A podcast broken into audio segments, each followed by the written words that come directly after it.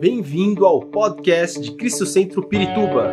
Para ficar sabendo sobre tudo de nossa igreja, acesse cristocentro.org.br ou siga-nos através do Facebook e Instagram como Cristo Centro Pirituba. Você também pode ver essas e outras pregações no formato vídeo em YouTube barra Cristo Centro Pirituba Oficial. Seja bem-vindo à nossa casa apostólica. Vamos é, continuar o nosso estudo da Palavra de Deus. Antes, eu quero orar. Senhor Deus e Pai, mais uma vez nessa noite nós nos reunimos para estudar a Tua Palavra. Senhor, sabemos que somente o conhecimento da Tua Palavra pode vencer todas essas heresias, todos esses princípios errados que estão sendo, Senhor, é, propagados por aí, ó Deus. Sabemos que pessoas, ó Deus, de conceituosas, pessoas que têm, ó Deus, é, muita gente os ouve, estão, Senhor, é, mudando, é, Senhor, desvirtuando a tua palavra. Nós oramos, é, te pedimos a tua misericórdia sobre nós, é, ó Deus, e sabemos que a única forma de vencer tudo isso é que a gente possa propagar a tua palavra, propagar a verdade. Somente o estudo da palavra, o conhecimento da palavra pode realmente, Senhor, vencer é, é, é, esses mal entendidos, ó Deus, essas más interpretações. Senhor, abençoa teu povo, abençoa aqueles que sempre se dedicam ou dedicam esse tempo para estudar a palavra de Deus juntamente comigo. Que o Senhor, ó Deus, mais uma vez visite essa vida, esta casa, este lar ou este lugar onde eles estiverem com a tua presença, com a tua glória, Senhor e a tua palavra possa sempre trazer a cura, a libertação, Senhor, a transformação, ó Pai, que ela pode trazer na vida de cada pessoa que crer, ó Deus, e é, colocar em prática. Obrigado por tudo, nós te agradecemos mais uma vez, em nome de Jesus oramos, amém e amém. Muito bem, minha gente, é, é, nós vamos seguir. Eu vou considerar que o capítulo 6 de Mateus é uma segunda parte do Sermão da Montanha é, que nós estamos estudando.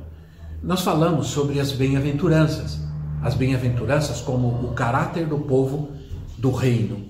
E começamos a falar sobre a influência do povo do reino, como o povo do reino influencia né, a sociedade e tudo mais. Então, é, vamos, vamos voltar a Mateus capítulo, agora Mateus capítulo 6. E vamos ver a primeira parte, que o título diz: Ajuda aos necessitados. É, do versículo, capítulo 6, do versículo 1 ao versículo 4, que diz assim: Tenham cuidado de não praticar suas obras, uh, obras de justiça, diante dos homens para serem vistos por eles. Se fizerem isso, vocês não terão nenhuma recompensa do Pai Celestial. Portanto, quando você der esmola, não anuncie isso com trombetas, como fazem os hipócritas nas sinagogas e nas ruas, a fim de serem honrados pelos outros. Eu lhes garanto que eles já receberam sua plena recompensa. Mas quando você der esmola, que a sua mão esquerda não saiba o que está fazendo a direita, de forma que você preste a sua ajuda em segredo, e seu pai que o vê é que vê o que é feito em segredo, o recompensará. Muito bem, vamos continuar. Embora você saiba que a gente está gravando, aqui tem um, uns, uns, uns, cachorros aí que às vezes eles perturbam bastante. Mas vamos seguir com fundo é, não musical, né? mas com uma cachorrada atrás de nós. Bom, a palavra, o Senhor continua falando sobre a hipocrisia. Jesus combateu demais a hipocrisia, né? A, a, essa atitude hipócrita de fazer as coisas apenas para que vejam e não fazer de coração. As parábolas nos mostram isso muito bem, como Jesus combateu a hipocrisia ah, dos religiosos, daqueles da sua época, e claro, de todos, em todos os tempos, ah, porque a hipocrisia existe desde sempre. A hipocrisia está na humanidade, no homem, desde sempre. Ora, Jesus faz alusão ao fato de que naquela época alguns saíam com dinheiro é, numa mão e uma trombeta em outra. Eles eram espalhafatosos, né? eles tocavam trombetas e davam esmolas. Eles faziam isso na sinagoga, nas ruas. E a desculpa era que a trombeta tinha o propósito de reunir os pobres para receber a esmola. Mas na verdade não era isso, não era de forma nenhuma. Eles, eles faziam isso porque eles queriam ser visto pelo, vistos pelos outros. Essa que é a grande verdade. Eles queriam que todo mundo visse como eles eram bons, religiosos, como eles davam esmola. Se eles o quisessem fazer sem essa hipocrisia, eles poderiam sair por aí distribuindo sem que ninguém visse nem nada. Ora, não quer dizer que não se pode dar esmola, que não se pode dar é, ofertas é, publicamente. Não. O problema era a publicidade. Para o Senhor, o importante é a intenção do coração. Com que intenção eu estou fazendo isso? Com que intenção você doa? Com que intenção você dá ou você oferta? Né? Então, não toque trombeta. Quer dizer, não faça escarcel, não seja espalhafatoso ao dar, ao, ao, ao ofertar, ao doar alguém, né? Tocar trombeta é fazer uma encenação, é querer ser visto, é querer ser ah, reconhecido e honrado, né? Ora, a exortação de Jesus é contra a hipocrisia, que faz exclusivamente essas coisas com o fim de ser visto, né? E também contra o crente que quer aparecer, que quer aparecer. Ou você acha que não existe gente que faz certas coisas para aparecer, dá oferta, a hora, canta, dança, sei lá. Há pessoas que são sinceras, logicamente, muitos e muitos são sinceros. Eu creio que você que está me ouvindo é sincero. Mas outros, mas outros são exibicionistas. Essa é a verdade. Aquele que doa de coração ele não espera nenhum prêmio, ele não espera nenhum reconhecimento, ele não espera que fiquem sabendo ou não fiquem sabendo. Para ele não faz diferença, porque para ele a satisfação não está no reconhecimento, mas está na dádiva, na dádiva em si, naquele prazer, naquela alegria de poder dar, de poder doar. Mais uma vez, Jesus destaca a importância da pureza em atos religiosos, em ações religiosas o louvor dos homens, ele não deve ter lugar nenhum em nossos atos de misericórdia, isso é, sermos louvados pelos homens, elogiados pelos homens, pela nossa pretensa bondade, misericórdia, não é o que Deus espera, não é o que Deus quer. Na verdade, nem nós devemos querer esse tipo de coisa, né? Em 6.1, o Senhor começa a estabelecer o padrão é, da espiritualidade do reino. Assim ele diz para não buscar fazer nada para ser visto ou glorificado pelos homens. Aí o Senhor nos mostra que a nossa espiritualidade, ela é regida por três princípios. Primeiro, não devemos exercer nossa justiça a fim de sermos vistos pelos homens. Essa é a primeira é a primeira é, o primeiro princípio da nossa espiritualidade, que deve reger a nossa espiritualidade. O segundo é: existem duas recompensas, a humana e a divina. Ninguém pode receber as duas. Ou ninguém deve esperar as duas, sempre uma. Né? É, ou você trabalha só para receber a recompensa divina e não está esperando a recompensa de ninguém, ou você trabalha com a intenção de receber a recompensa divina e você vai receber só ela, porque Deus não vai te recompensar se você agir assim. É isso que o Senhor Jesus está dizendo.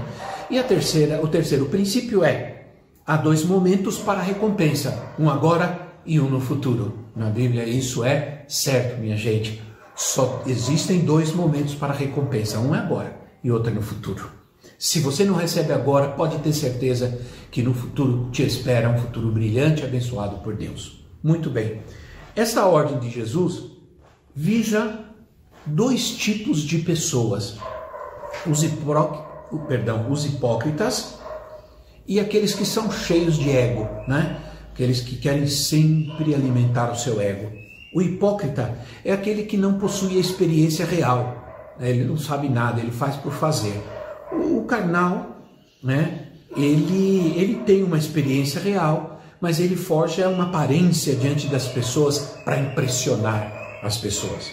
Né? Então, a nossa vida espiritual, portanto, meus irmãos, ela é caracterizada por duas coisas: honestidade de coração e rejeição ao exibicionismo, à aparência, a fazer as coisas apenas aparentemente para que os outros vejam. Essa que é a verdade, né, minha gente? Honestidade de coração é o que Deus espera de nós e não exibicionismo, né?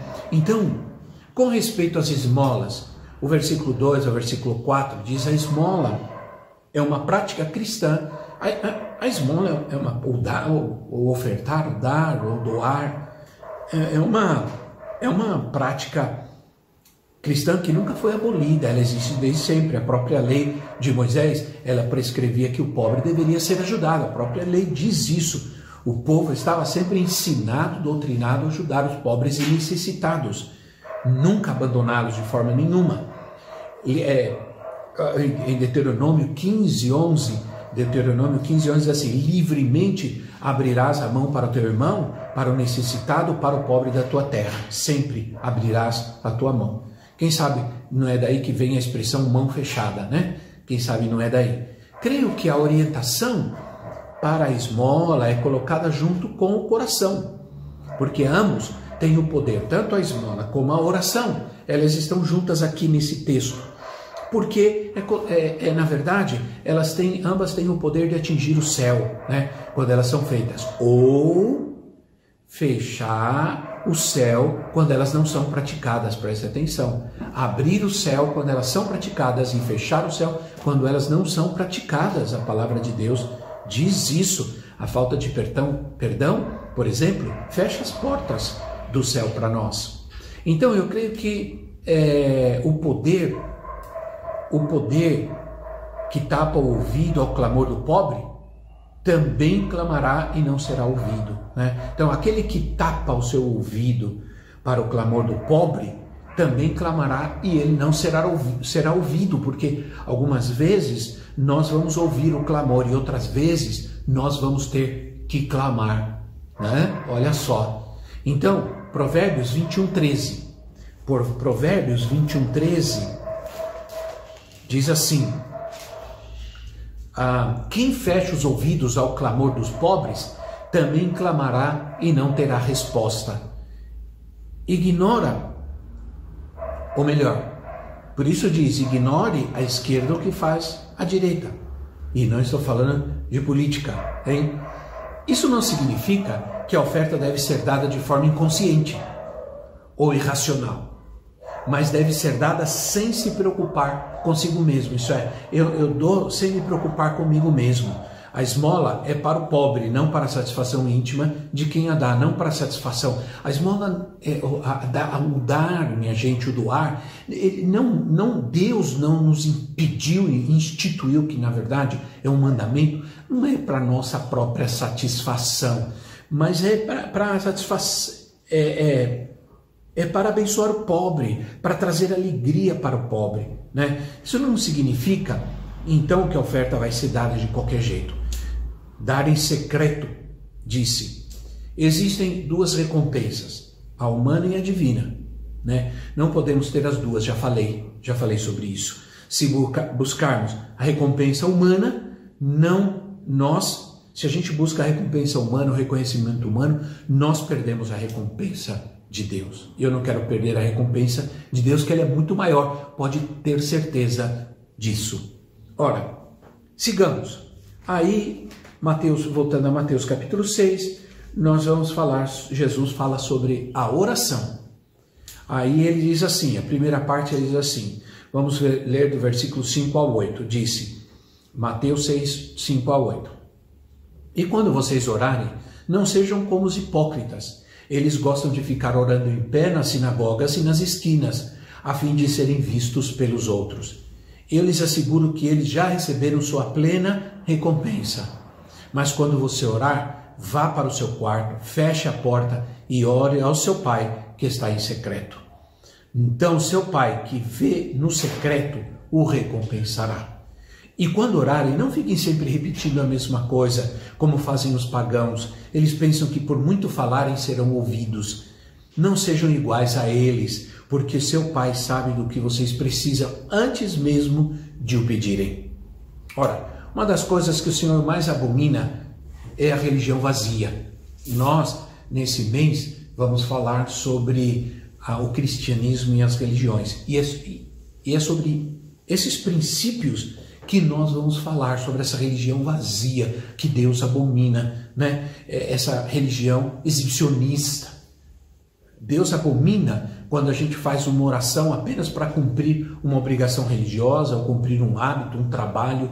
Deus abomina isso, né? Ora, pense em muitas orações nos cultos, ah, muitas orações antes das refeições.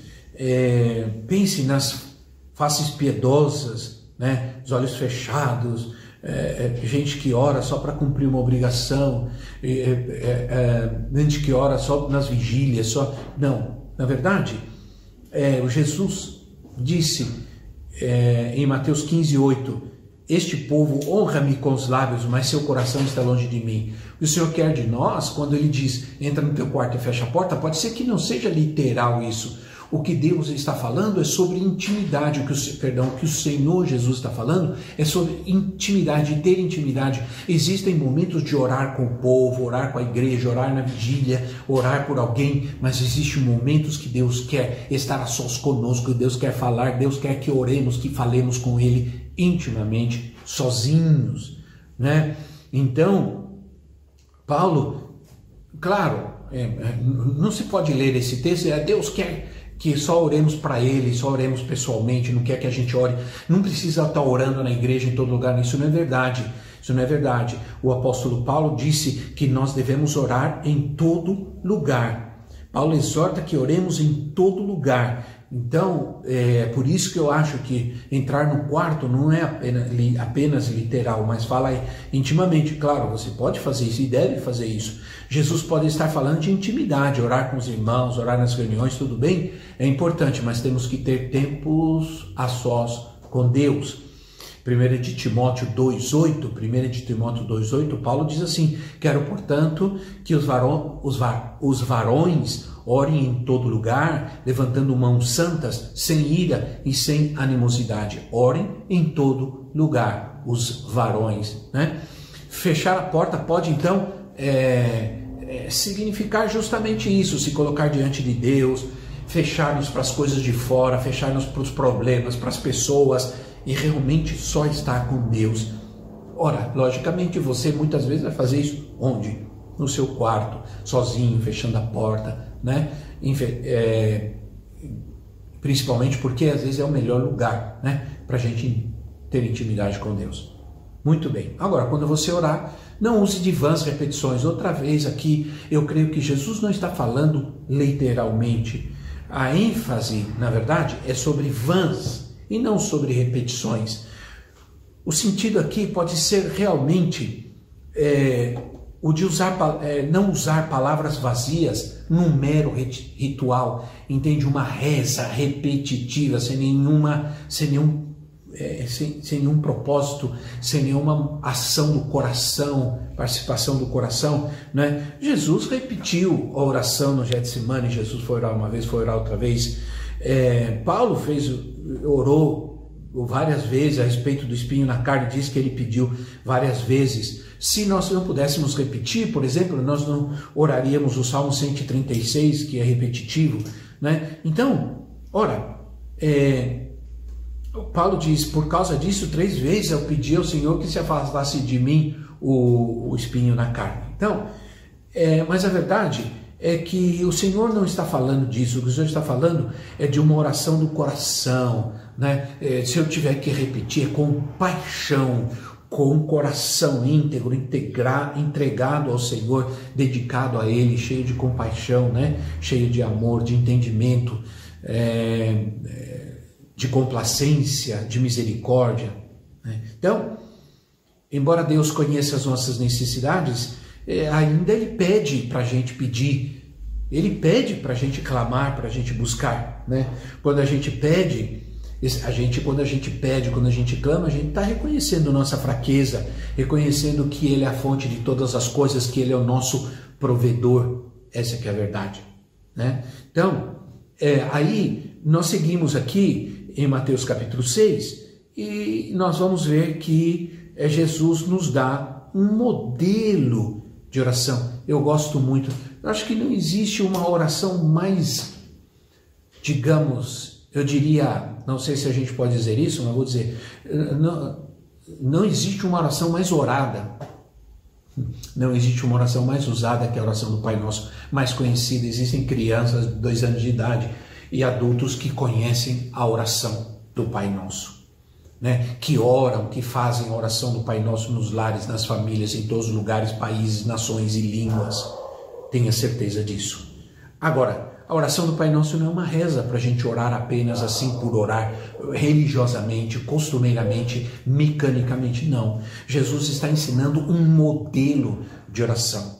Vamos ler, vamos ler, né? Ora, Mateus, Mateus 6.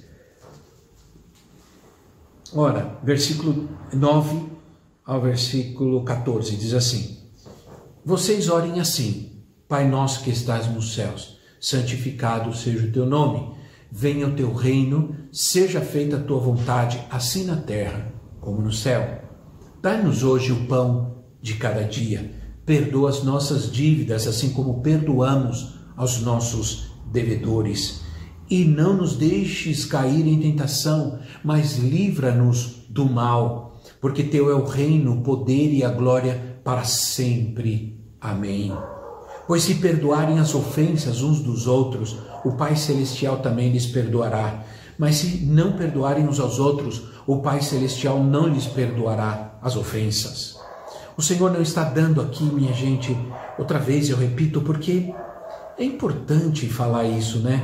A gente precisa entender qual é o propósito do Senhor. Não é o propósito do Senhor dar, dar uma reza para nós, né? É, não, não é. O Senhor ele, ele, ele nos dá um modelo, um padrão a ser seguido.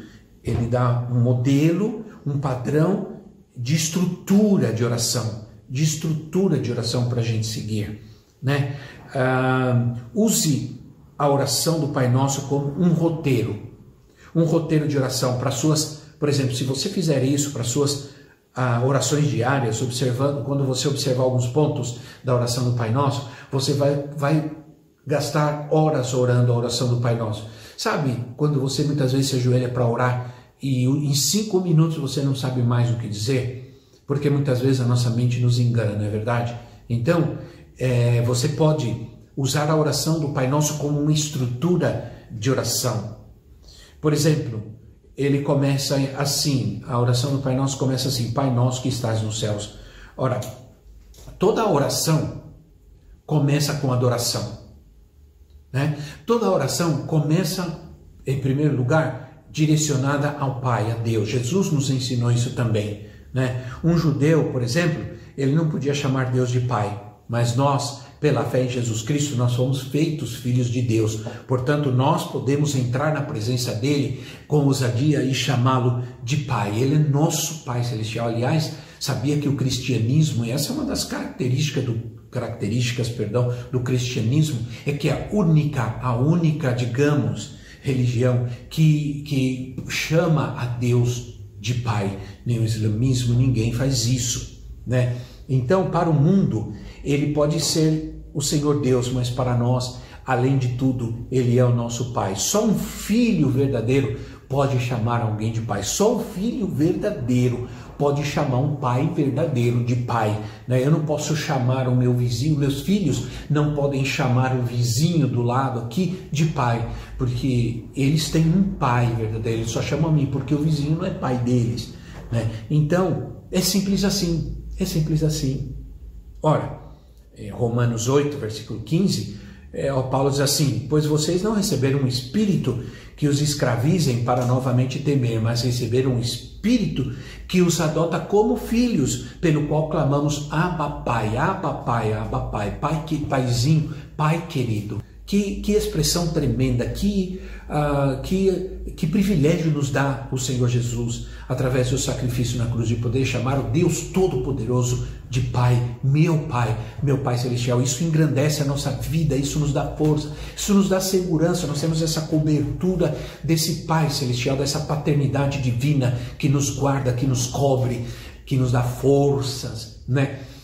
A gente sai por aí, se alguém nos ameaça, eu digo, ó, cuidado, o meu pai é muito grande, o meu pai é muito forte. Você lembra? Quando nós éramos crianças, eu não sei, e talvez ainda as crianças são assim, nós nos orgulhávamos do nosso pai, nós nos reunimos às vezes para falar do nosso pai com orgulho. O meu pai é isso, meu pai é aquilo, meu pai faz isso, meu pai faz aquilo, o meu pai é forte, meu pai, entende? Isso é, é, é isso também devemos levar com a relação ao nosso pai celestial. Ora, santificado seja o teu nome. Toda oração começa com adoração, sempre. Antes de pedir, a gente tem que adorar, a gente vai ao Pai e a, a, quando a gente chega ao Pai, quando a gente entra na presença do Pai, Antes de pedir qualquer coisa, a gente tem que adorar. Pense bem nisso. Quando você se ajoelha para orar, adora primeiro. Começa a adorar ao Pai, adorar ao Pai, antes de chegar e já começar a pedir as coisas. Estamos diante da Sua majestade, diante da Sua grandiosa presença. Então, em primeiro lugar, nós adoramos, nós nos prostramos, nós adoramos. Então, santificar é adorar, é separar o nome de Deus, né?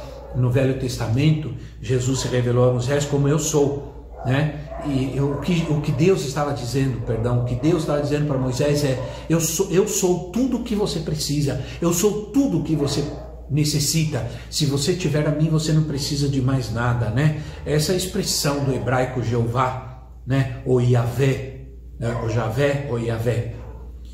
Existem vários nomes de Deus.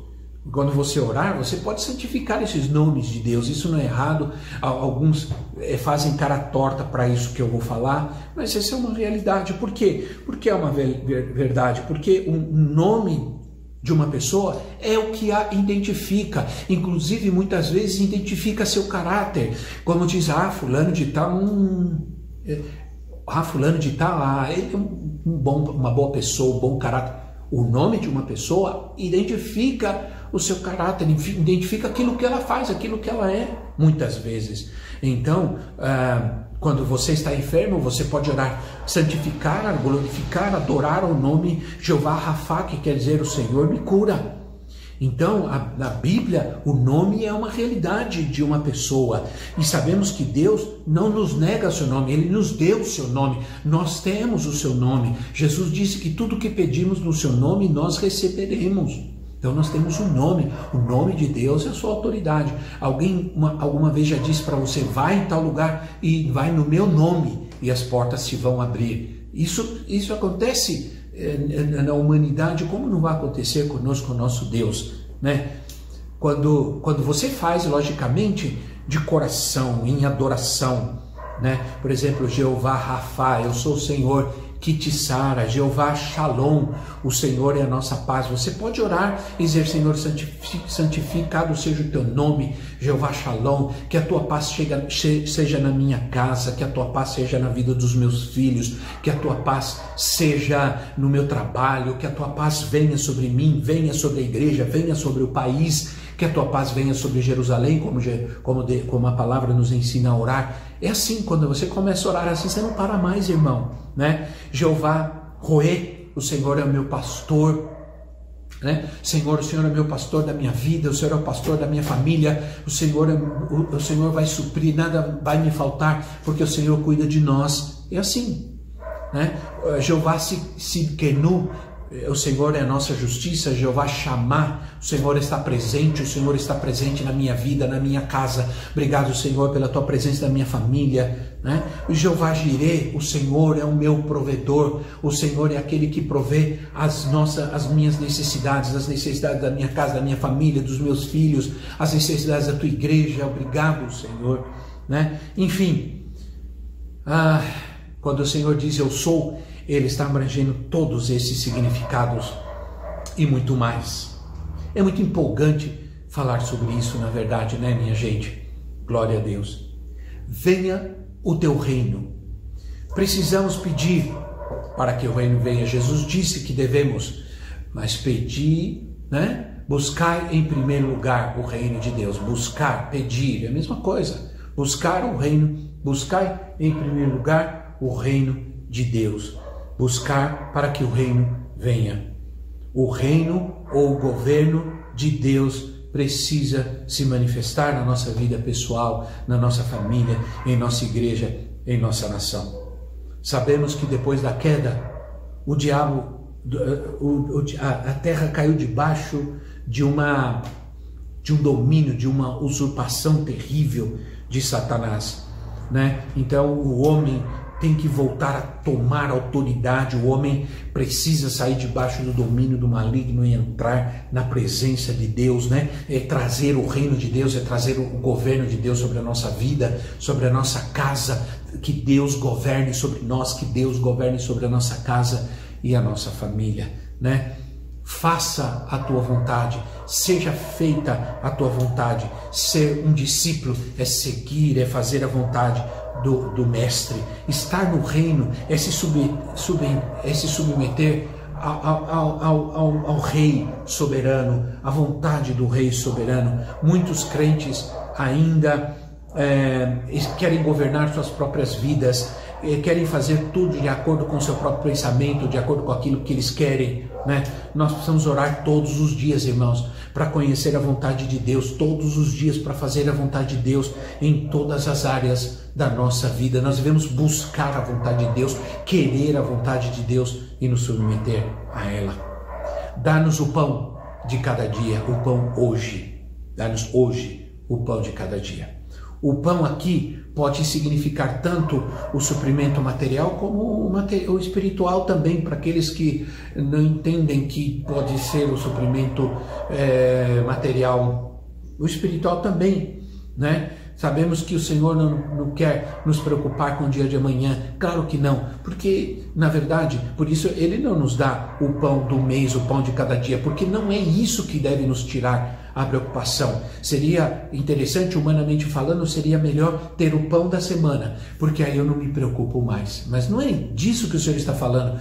Justamente a fé me faz depender de Deus cada dia. Dá-me hoje, viver cada dia na presença do Senhor e viver cada dia na, é, é, na, na minha fé, na, na, na certeza de que Ele vai prover hoje, agora, o pão e o alimento para mim. Maravilhoso isso, né?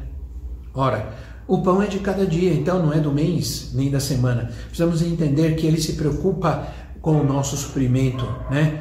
É, não existe nada que Deus não possa fazer. Tenha fé. Talvez você não esteja ganhando muito agora, talvez você esteja passando por momentos difíceis, por lutas, dificuldades, mas entenda uma coisa: você ainda não fracassou. Simplesmente você só ainda não alcançou a vitória, mas ela está pronta, ela está chegando. Tenha fé, confia, a provisão, a bênção virá na sua vida, na tua casa. Eu tenho certeza disso. Ora, é, há muito ainda que falar a respeito disso.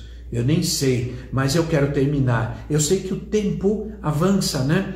E são temas apenas ah, são temas importantes que nós poderíamos estudar cada um deles assim detidamente, mas aí segue perdoa-nos como nós perdoamos. A única barreira que o Senhor colocou, né, é, para as nossas orações é guardar-nos do rancor e do ressentimento. Ora, se nós não perdoarmos aos outros, também não somos perdoados. Por que acontece isso? Não é o perdão de Deus pela graça, alguém diria, Deus não nos perdoa pela graça. O problema é que quando nós relutamos em perdoar ou queremos perdoar do nosso jeito, nós estamos dizendo que nós somos justos e que nós não precisamos suportar a injustiça. Será que nós não precisamos suportar a injustiça? Muitas vezes Deus faz-nos viver tempos de profundas injustiças para que a gente aprenda a perdoar, que a gente aprenda o poder da ofensa, para que a gente aprenda a receber dele aquilo que ele nos quer dar. O problema é que quando nós nos declaramos justos, nós saímos da posição de necessitar da graça de Deus. Esse é o problema. Não é a graça de Deus que, que, que, que nos perdoa, que nos dá o perdão, mas então nós não podemos ser perdoados, porque nós é, saímos dessa posição de necessitar da graça de Deus para perdoar e sermos perdoados. Então, é, ora, Deus é, não bateu nas costas de Adão depois que ele pecou. Deus não simplesmente diz, não, eu sou um Deus de graça, você pegou, pecou, mas tudo bem, está bem, fica tranquilo. Vamos começar tudo de novo, vamos trabalhar, mas você vai, é, você vai sofrer as consequências do pecado, da desobediência que você cometeu. Por isso foi preciso Jesus vir e é, se fazer homem e morrer, né? É, quando eu decido perdoar, então eu sou perdoado, pois o perdão de Deus é somente para aquele que se declara pecador. Aquele que não reconhece que é pecador não vai ser alcançado, não vai ser perdoado porque crê que se é, não é pecador, não, necessita de perdão. Por isso o Senhor disse que não, se não perdoamos, também não somos perdoados, né? Ora, Mateus capítulo 6, 14 e 15 diz assim: Porque se perdoardes aos homens as suas ofensas, também vosso Pai Celestial vos perdoará. Se, porém, não perdoardes aos homens as suas ofensas, tampouco vosso Pai vos perdoará as vossas ofensas. Porque fomos livremente perdoados, nós também devemos graciosamente dar perdão aos outros. Graciosamente, de graça. Não, não devemos esperar nada, nem nada, nenhuma condição para perdoar, seja lá o que for, né? Então, minha gente, e finalmente diz: não nos deixe cair quando somos tentados, não nos deixe cair em tentação. Somente aqueles que reconhecem que são fracos e podem cair, podem orar assim, não é verdade? Então, essa é a hora de você orar, essa é a hora de você.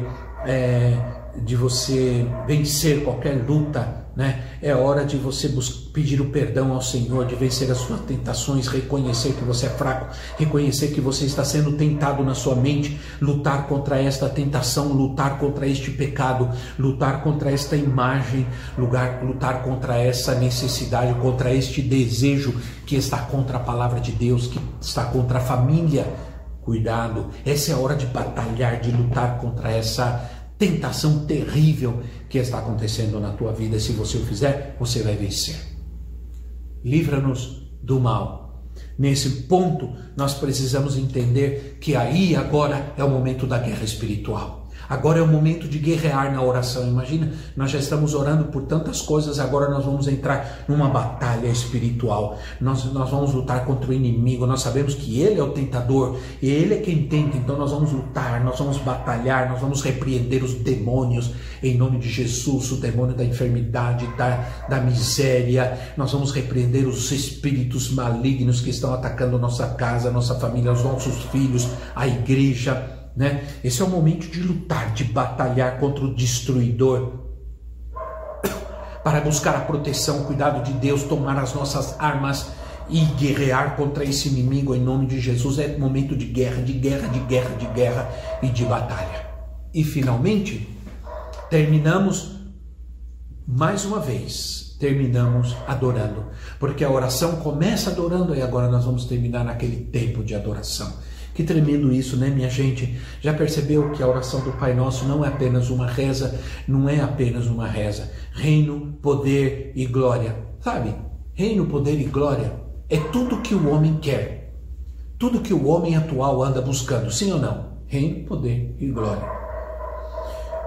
Essa é uma expressão maior do ego. O ego quer ser Deus. O ego quer ter poder, quer ter glória, ele quer ser adorado, né? Ora, o reino, do que nos fala o reino? De riquezas, de bens, de respeito, de reconhecimento. Todo mundo quer isso hoje, todo mundo luta, batalha por isso. Né? Todo mundo quer ter o seu reinozinho pessoal, até mesmo quando serve a Deus, até mesmo quando quer ser adorado por todos, quer ser amado por todos, quer fazer só a sua vontade. Então fica bravo é, quando renuncia, quer ir embora, quando ninguém faz a sua vontade, ninguém faz o que quer, quando. É, enfim. Ora, nós precisamos entender isso. O que é o poder? O poder é aquele desejo de mandar, de que os outros façam a sua vontade, de querer fazer as coisas só do seu jeito. Né? Então, muitas vezes, nós gostamos do poder. Né? Nós gostamos de poder. Ah, eu nem quero perder muito tempo com isso, porque sei que muitos de vocês sabem bastante sobre isso. Eu posso dizer é, que Ah, existem pessoas que gostam de mandar e que gostam de, de que as pessoas saibam que foi ele que mandou e etc. Ele fica muito bravo quando alguém faz algo que, que o contraria.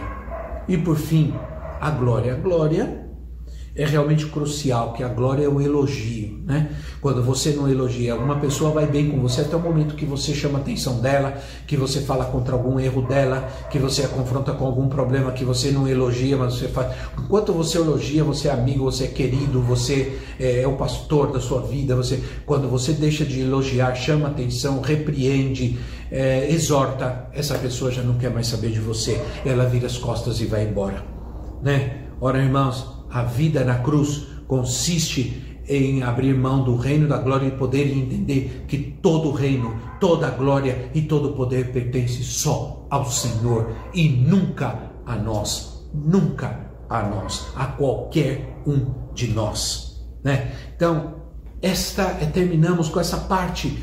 É, a oração sempre termina com adoração. A gente adoração, agradecer, porque adoração é agradecimento, é gratidão. Agradeça a Deus por tudo que você orou, agradeça a Deus por tudo que você pediu, por tudo que você pediu, porque tudo que você pediu no nome do Senhor, você vai receber. Amém, minha gente? Com isso, eu termino hoje o nosso estudo. Que Deus abençoe a sua vida, que Deus abençoe a sua casa, que seja humilde, confia no Senhor e Ele responderá às suas orações e te abençoará em todas as coisas. Te esperamos no domingo. É, é, compartilha isso que você acabou de ouvir, compartilha esse vídeo, compartilha com outros, coloca lá um like, passa para outros, para que essa palavra chegue a muitos lugares e a muitas pessoas. Tem acontecido isso já, mas se você fizer, não esquecer, vai ser muito melhor. Deus te abençoe. Deus te abençoe. Esperamos que esta mensagem tenha te inspirado e sido uma resposta de Deus para sua vida. Quer saber mais sobre Cristo Centro Pirituba? Siga-nos nas redes sociais no Facebook, Instagram e YouTube, ou visite nosso site em cristocentro.org.br.